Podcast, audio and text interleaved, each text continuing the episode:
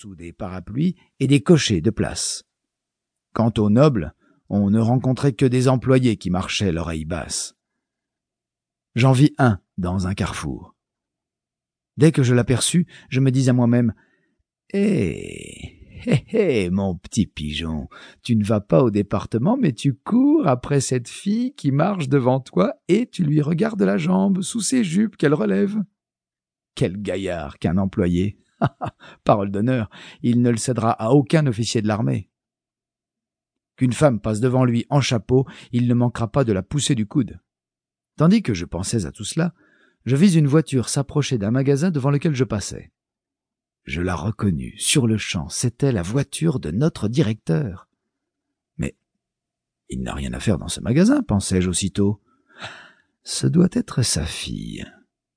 Je me serrai contre la muraille. Le laquais ouvrit la portière, et elle s'élance de la voiture comme un oiseau de sa cage, quand elle regarda de côté et d'autre, quand ses yeux rencontrèrent les miens. Ah mon Dieu. Ah mon Dieu, je suis perdu, tout à fait perdu. Et pourquoi s'avisait-elle de sortir par un si mauvais temps? Qu'on dise après cela que les femmes n'ont pas une grande passion pour tous ces chiffons de modistes. Elle ne me reconnut pas, et moi-même je tâchais de m'envelopper le plus possible, car mon manteau était fort sale et fait à la vieille mode.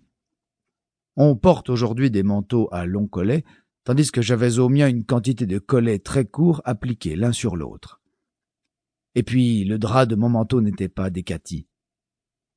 Sa petite chienne, à qui l'on avait fermé la porte du magasin, resta dans la rue. Je connais cette petite chienne. On la nomme Medgi. À peine avais-je eu le temps de rester une minute devant la porte que j'entendis une voix très fine dire Bonjour, Medgi. Que diable Qui est-ce qui parle? Je tournai la tête et vis deux dames sous un parapluie, l'une vieille, l'autre jeune. Mais elles passèrent, et de nouveau j'entendis près de moi ces paroles.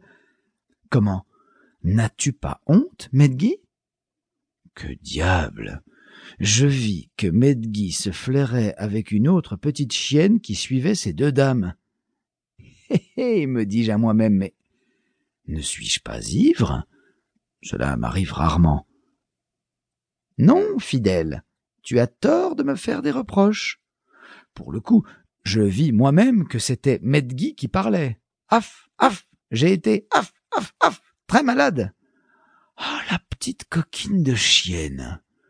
Il faut convenir que je m'étonnais beaucoup en l'entendant parler comme une personne, mais après y avoir réfléchi mûrement, je cessai de m'étonner.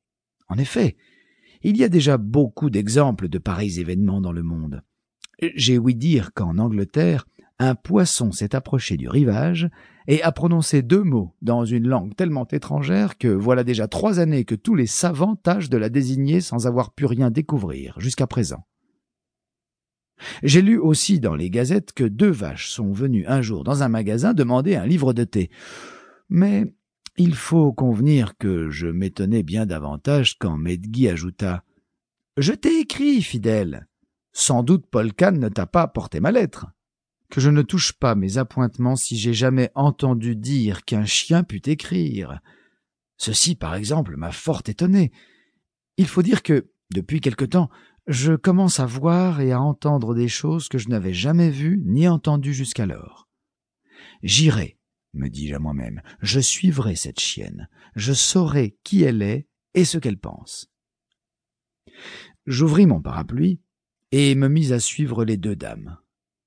Elles entrèrent dans la rue Gorokovaya, puis dans la rue Mechanskaya, puis dans la rue Starnalaya, puis enfin elles gagneront le pont Kokushkin et s'arrêtèrent devant une grande maison. Je connais cette maison, me dis-je à moi-même. C'est la maison Sverkov. Quelle immense machine et quelle foule de monde l'habite. Combien de cuisinières, combien d'étrangers, et les employés de ma sorte y sont comme des fourmis, à l'un sur l'autre. Il y a un de mes amis qui joue fort bien de la trompette. Les dames montèrent au cinquième étage. Bien, pensai-je, je n'irai pas maintenant, mais je marquerai l'endroit et je profiterai de ma découverte à la première occasion. 4 octobre.